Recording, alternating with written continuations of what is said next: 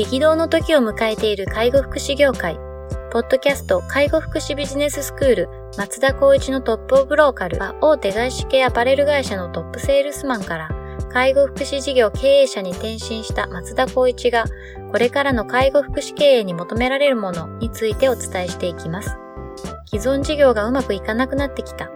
今後の事業展開が不安などのお悩みを抱えている経営者の方。異業種から介護福祉業界への参入を考えている経営者の方。これからどんどん事業を拡大していこうと考えている経営者の方など、介護福祉ビジネスの入門から応用まで様々なステージの方に楽しんでいただける番組です。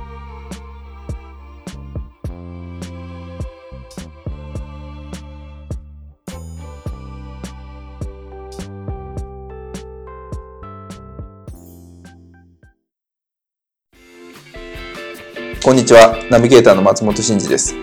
ポッドキャスト介護福祉ビジネススクール松田光一のトップオブローカル。トップオブローカルとは介護福祉業において地域に密着し、地域に愛されることで地域のナンバーワンになることです。松田さん本日はよろしくお願いします。よろしくお願いします。今日も早速進めていきたいというふうに思っております。お便りいただいておりますので、えっ、ー、と、ご紹介させていただきます。えっ、ー、と、デイサービスを経営する36歳の方からいただいております。えー、利用者獲得に困っています。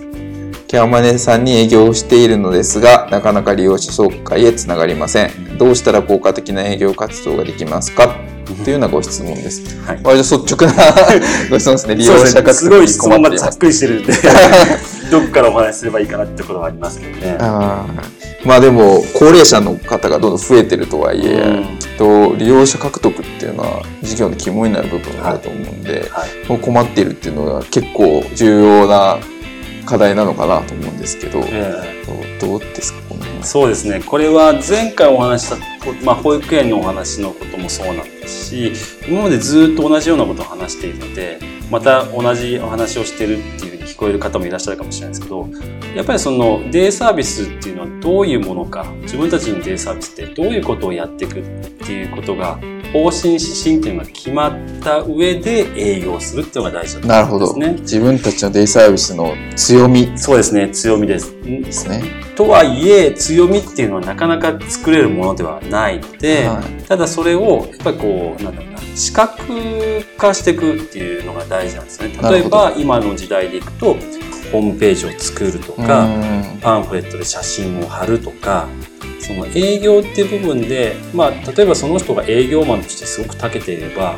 もう口頭の説明で獲得できる可能性はあると思うんですけど、大半はそれはできないと思うんですね。やはりあのアポイント取って会ってくれるケアマネージャーさんそういないと思いますし、じゃあ飛び込みで行きましたって、まあケアマネージャーさんがいたとしても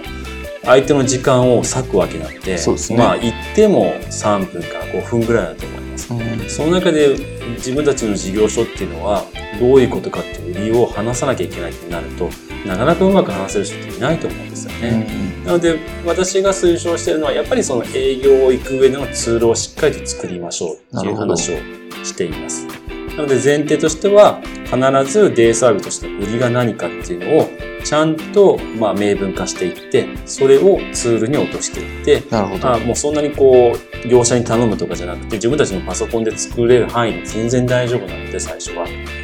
自分たちのデイサービスの名前がどうであって私たちはこういうスタッフがいてこういうサービスを提供していますっていうことをちゃんとコードで説明しながら、あとはこれ見てくださいっていうぐらいで十分なので、そのツールがあるかないかっていうことで分岐されると思うんですね。なるほどですね。ちなみにツールというと、さっきホームページ、パンフレットって話ありましたけど、はい、他に何かありますか？今で言ったら、まあ、僕がよく言ってるのはもう無料なんで、はい、もう Facebook ああ Facebook ですね。Facebook ページをこれも結構あのえっと、皆さんにお伝えしてますね。Facebook ページであれば、はい、まあ、あの、いわゆる SEO っていうのも高いですし、はい、かつホームページの代わりにできるので、うん、それで皆さんに情報を発信していくっていうことが、まあ、そんなにお金かけずに無料でできる話なので、そこは僕はお勧めしてるところがあります、ね、なるほどですね。はいじゃあそのフェイスブックページにキャマネさんに、まあ、こう、フォローというか、いいねしてもらって、そうですね。そうすると、キャマネさんの、はい、自分のフェイスブックのところにこう流れてくるそうなんですよ。で、ってことですね。あの、対、えー、っと、と、外部の方、まあ、ケアマネージャーさんもそうですし、病院のケースワーカーさんもそうですけど、うん一個人の方々って結構 SNS やってる方いらっしゃるんですよね。なるほど、なるほど。Facebook はもちろん Twitter、Instagram、この辺の主要なところっていうのは結構皆さんやっているので、そこでお互いに、あの、いいねをすることによって繋がっていって、身近な存在になるっていうことは、営業としてはすごく今の理にかなってるんじゃないかなと。そうです。ね。松田さんのあの事業所も僕インスタグラムフォローしてますけど、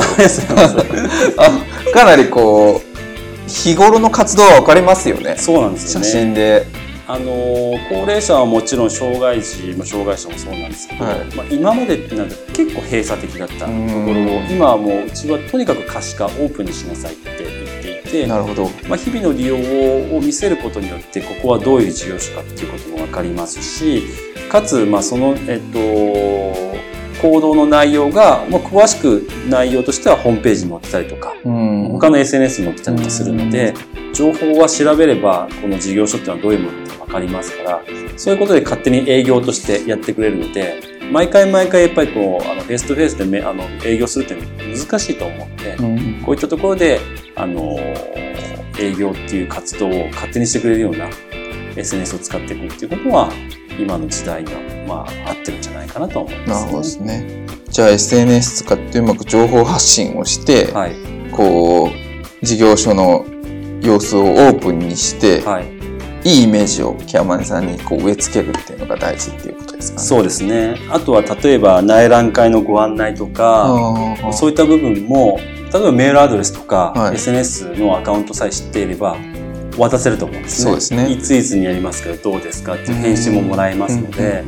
メールのやり取りよりは、そういった、まあ、Google とかも使えばそういうことできますし、その辺を活用することでもっともっと有益なあの情報発信ができるんじゃないかなっていうのはありますね。ちなみにちょっと細かい話になっちゃうんですけど、さっきおっしゃってた内覧会っていうのは、見学会みたいなそうですすかケアマネさんを呼んで、はい。なるほど。これ結構定期的にやってらっしゃるんですか？ね。うん、でも一般的に言うと、うんと新規立ち上げの時にやったりとかします、ね。ああ、立ち上がったから見に来て定期。的にやるとしたら、えっと、事業所、施設内で、ケアマネージャーさんとか外部の方々が有益となるセミナーをやったりとか、ああ、勉強会とか。勉強会をやったりとか、はいあとは、例えば、えっと、栄養改善に当たるような調理を作って、はいそれを皆さんに食べてもらうとか、なるほど。いうところですかね。あと外部の講師の方々を呼んで、ケアマネージャーさんたちが勉強できるようなものを提供してあげるとか、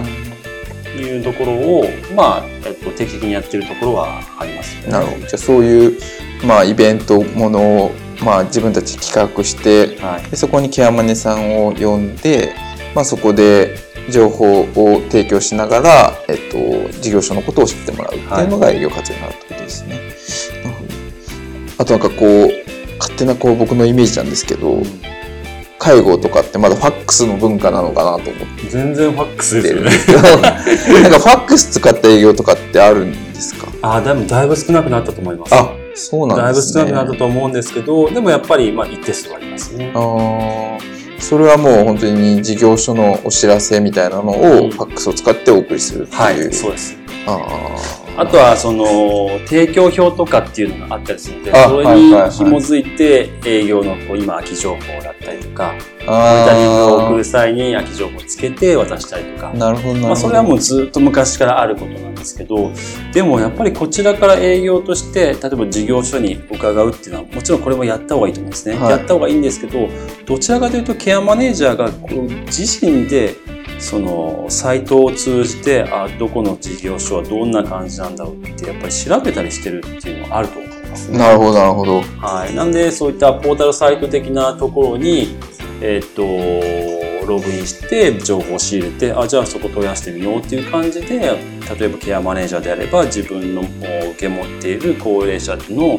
お利用者の方々がここにあるんじゃないかなっていうのは、やっぱりインターネットを通じて調べたりしてます。なるほどですね。ちょっと本当細かい話になっちゃうんですけど、はい。その、まあ、ケアマネージャーさんってまあ、僕がこう認識してるのと、名古屋市内で行くと多分2500人ぐらいいるんですけど、なんかこう、やっぱりこう、なんていうんですか、同じケアマネージャーさんから何回もこう紹介があるっていうのが普通なのか、うん。それともまあ基本的には新しいケアマネージャーさんからこう紹介がポンポン入ってくるものなのかっていうとどっちが多いものですか？まあでも、ケアマネージャーさんも人間なので、はいやっぱり好き嫌いがあると思うんですよね。はやっぱり良くしてくれてるとか、やっぱり親身になってやってくれるようなところを選ぶと思うので、はどちらかというと前者かな。あ A さんっていうケアマネージャーは B 事業所にやっぱり何人も出すっていうことはあるかもしれないですね。ですね。でもまあある程度公平性を担保しなきゃいけないとも言われていますかあら、あはい。例えば新しいケアマネージャーさんで新規で許諾を立ち上げたってなると、はい。まあ、いろんなところを出すと思いますし、なるほど。まあ、その営業っていう話でいくんでしたら私たちも、えっと、気をつけているのはやっぱりこう毎月初月に新規事業所が立ち上がったことがチェックするんですね。なるほど、なるほど。立ち上がったと思ったらやっぱそういったところにご挨拶のはちょっはとすごいテクニックを話してるんですけど。今はめちゃくちゃテクニックな話ですね。それが一番いいかもしれないです。新しいところでやっぱりこれから頑張んなきゃいけないっていうケアマネージャーさんに「はじめまして」って言って、まあ、あのずっとデイサービス5年10年やってる人でもそういった新しいケアマネージャーさんにご挨拶をして自分のところの情報を提供することによってやっぱりじゃあもう初めに挨拶来てくれたから紹介するねっていうのはぱあると思うんですよね。それは多分めちゃくちゃありそうっす。はい。もちろん件数は少ないと思うんですよ、持ってるはい件数は少ないんですけど、やっぱ増えていく過程があると思うので、そうですねやっぱりあの時に来てくれた、あんなにいい、まあ感じのいいところだったから出そうかなって思うと思いますし、なるほど。まあ僕だったら絶対思いますね。ですよね。僕も思うと思う。うん。やっぱそういった心理はついていった方がいいかなと思います。ちなみにその新規で立ち上がったかどうかっていうのは何で見るんですか？えっと、市区町村が持っているポータルサイトがあって、はいそれで、あの、検索できます。じゃだから閉鎖したところも分かれば、あ、ああ、なるほど、なるほど。回収したところも分かります。じゃあ、えっ、と、自治体が持っているそういう介護データベースみたいなのがあって、そ,、すはいこに新たに登録される。サービスベースでも検索できますし、ああのエリアベースでも検索できますし、なるほど、なるほど。はいじゃあ、それを月に1回確認をして。ニューってなってたら、はい。連絡を取ってご連挨拶行く挨拶行くとか、えっと情報冊子物を郵送するとか郵送するとかってことですね。なるほど。それはすごくいい営業手法ですね。なるほど。営業のやり方って本当にいくらでもあるのうで。やってないことがあったらそれをどんどんどんどん試していって自分たちに合うやり方を探すっていうのも一つですね。そうですね。は先ほどおっしゃってたように、まあ、その内覧会的なこうイベントをやってみたりとか、ファックスでこう情報を提供してみたりとか、うんあとはまあウェブのホームページとか SNS とかで、えー、と情報を発信してみたりとか、うんなんかそういうのを全部まあ織り交ぜながら、はい。まあ、自分たちにこう合ったような手法っていうのをまあ探していくっていうそうのがですね。重要っていうことですね。この効果的なっていうような単語だけをフォーカスしていくんでしたら、うん効果があるのはやっぱり SNS の経済的なあの配信かもしれないですね。そうなんですね。はい、ケアマネージャーさんも見る方は少ないかもしれないですけど本当に利用者のご家族とか見たりしてるああ、なるのほど、なるほで意ど。外と問い合わせがあったりするんですね。あ、それも利用者さんから来るってそうですすか利用者さんの家族とか、もう本人ももちろんありますけど、は60代の方だと結構もうやスマートフォンとか見てると思うのい。で。そういうので効果的な営業にはなるかもしれないですね。そうやって今の話でいくと、まあ、ケアマネージャーさんからの紹介じゃなくて、そのさらに向こうにいる利用者さんに情報が発提供されて、はい、でこうちょっと行ってみたいんだけどみたいな話があって逆にケアマネージャーさんはにこういう話来ましたっていう、ケアマネージャーさんってご担当誰ですかって聞いて、はい。何々さんです知っていたら、じゃあ私たちからご連絡しましょうか、もしくはそちらからご連絡していただいて、あの、言えば、もう、あの、例えばデイサービスだったらお試しができますよとか、お話としてはスムーズになるんじゃないかなとは思いますね。なるほど。ですね、はい。そこまで見越すっていうのはすごいですね。利用者さんとかそのご家族からのうん。こう引き合いっていうのを取っていくっていう。例えば今っていうのはあの仮に私のお父母が介護をしなきゃいけないと。ですけどお住まいがえっと、私が住んでるところじゃなくて他県だとします、はい、で他県で介護をやっぱりでも受けなきゃいけないってなってネットで検索しますよね。はい、私たちのところもやっぱりその SNS を配信していることによって他県の息子さんから問い合わせがあって、はい、母を入れたいんだけどって言ってあじゃあどちらですかご自宅はって言ったら私はどこどこに住んでますと。あ遠いところかって何で知ったんですかってホームページですと。か SNS ですと。かいうのでじゃあご家族のケアマネーさん教えてくださいこちらから連絡しますと。かっていうのは何件かあったのでなるほどですね。やっぱりこう本当にあのどこで誰が見てるかっていうのは分からないあそうですね、で情報っていうのは何を見るかって言ったらやっぱり紙よりも今はもうインターネット。インターネットですね、はい、っていう形になると無料でいう SNS はもう一定以上の効果を発揮するんじゃないかな。でまあ松本さんの専門にもなってしまうかもしれないですけど例えば SNS をあの歌うんであればちょっとしたキーワードをしっかり入れていけばそうですね。どんどん SEO っていうのは上がってきますし。そうですね。おっしゃる通りですねその辺の話でいくと例えばまたエイヤーを入れたりとかですね。はいはいはい。きっとなんかそういうのが大事になってくるんだろうなっていう感じで、それをねちょっとでも知ってる人がその事業所に行ったら結構いい反応示すね。そうですよね、まあ無料ですしまあ多少手間はかかりますけど、ね、まあ慣れてしまえばっていう感じですよね、うん、でも若いスタッフがいればもしかしたらそういう詳しいたりとか絶対。教えたら覚える子もいたりするんで、はい、馴染みありますよ。しかもこの方36歳であれば、やれそうな気がしますよね。やれそうですよね、うん。ちなみにその松田さんのところってインスタとかフェイスブックとかやってらっしゃいますけど、はい、更新されてる方は現場のスタッフの方なんですか？現場が更新していて管理監督はあのうちはあのウェブとかデザインをスタッフがいるので、はい、その者たちがやってます、ね、ああなるほどですね、はい、じゃあ、えっと、こ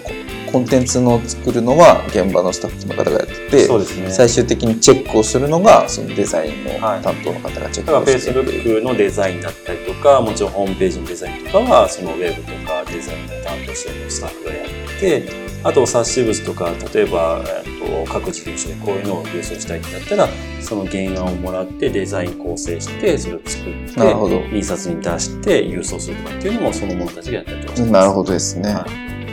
そこまでこう行くってかなり実は高度ですよね。できないと思いますし ね、そこはコストをかけるところなのっていうところもあるかもしれないですけど、はい、僕はどっちかっていうとこう本当に効率的かつ合理的にやりたいって思っちゃってるので、はいはい、それをここにコストをかけるのはそこを捻出するために売り上げを上げるっていう考え方になっちゃってますから。やっぱりしっかりとお金をかけて利益を上げていくってことは、まあ、その介護福祉だけじゃなくて、もういろんなジャンルの中でまあ学んだことでもあるんですけど、それはやった方がいいって思いますし、かけれないんだったらやっぱり本当にもういつも何度も言うように SNS をしっかりとそうですね。これが大事だと思いますね。これちょっと言ったら怒られちゃうかもしれないですけど、その介護の方とかが作るこう手作り感のあるチラシあるじゃないですか。はいお前めちゃくちゃダサいっすよね。そうですね。それがあって僕がその新規に立ち上げた時にもうすぐにデザインのあの部署を作ったんですね。そこからスタートしてるね。はい。もうデザインっていうかもうブランディングから始まってますから。そうですよね。なんかちょっと専門的な話になっちゃうんですけど、まあ、その人間がこうものを認知する時って2段階あるって言われてて、うん、でこう早い思考と遅い思考って呼ばれてるんですけどまあ、女性は特にそうなんですけどまずパッと見てその印象で決めるっていう。でそれを後の遅い思考がロジックで補足するみたいな、なった時に、まあ、その事業所の印象っていうのを決めるのって割とそういうビジュアルというか、うん、なんかなんとなく良さそうみたいな例えばインスタグラムの写真がすごい良かったとかあの企業もらったパンフレットがすごい可愛かったとかなんかそういうのでパンと決まって印象が。でその印象を後後の遅い思考がこう補足していくような情報をどんどん見ていくっていうそういうようなふうになってるみたいなんですよ人間のその認知の仕方っていうか。なんかそう思うとあの松田さんがこだわってらっしゃるところってめちゃめちゃ実は合理的な部分で、うん、やっぱ最初にそのいかにこういい印象を与えるかっていうところを注力するっていうのは後の意思決定にすごくインパクトがあることなのでそうです、ね、意味があるのかなとは思うんですけど、まず興味を持ってもらわないと次に進まないじゃないですか。そうですね。まあ、これは僕がアパレルで培った多分経験経験が生きてるんだと思うんですけど、なるほどまあ、どっちがいいかって言ったらいい方に行って、いい方があったとしたらそれをどうやってこう興味を示すかっていうところに、えっと注力すればいい話なので、はい。まずはいいと思ってもらう。そうですね。なると見た目が大事っていうことになりますから。そうですね。そこにやっぱりこう介護福祉のジャンルに変わったとしてもそこはやっぱ変わらなかったですね。なるほどですね、はい。じゃあまあそういうところも気にしながらとにかくこういろんなアクションをしてみてうん。自分に合った営業活動っていうのをこう見つけていただくっていうのが、全然この辺だったらご相談いくらでも乗りはい、ますね。ぜひご連絡いただければと思いますので、はい。じゃあ本日は以上させていただきます、はい。ありがとうございました。ポッドキャスト介護福祉ビジネススクール松田光一のトップオブローカル。番組では介護福祉サービスに関するご質問を当番組の専用ウェブサイトより募集しております。番組 URL よりサイトへアクセスし質問のバナーから所定のフォームへ入力の上送信をお願いします URL は http コロンスラッシュスラッシュ tol.sense かっこセンスハイフン world かっこワールド .com かっこコムになります。皆様のご質問をお待ちしております。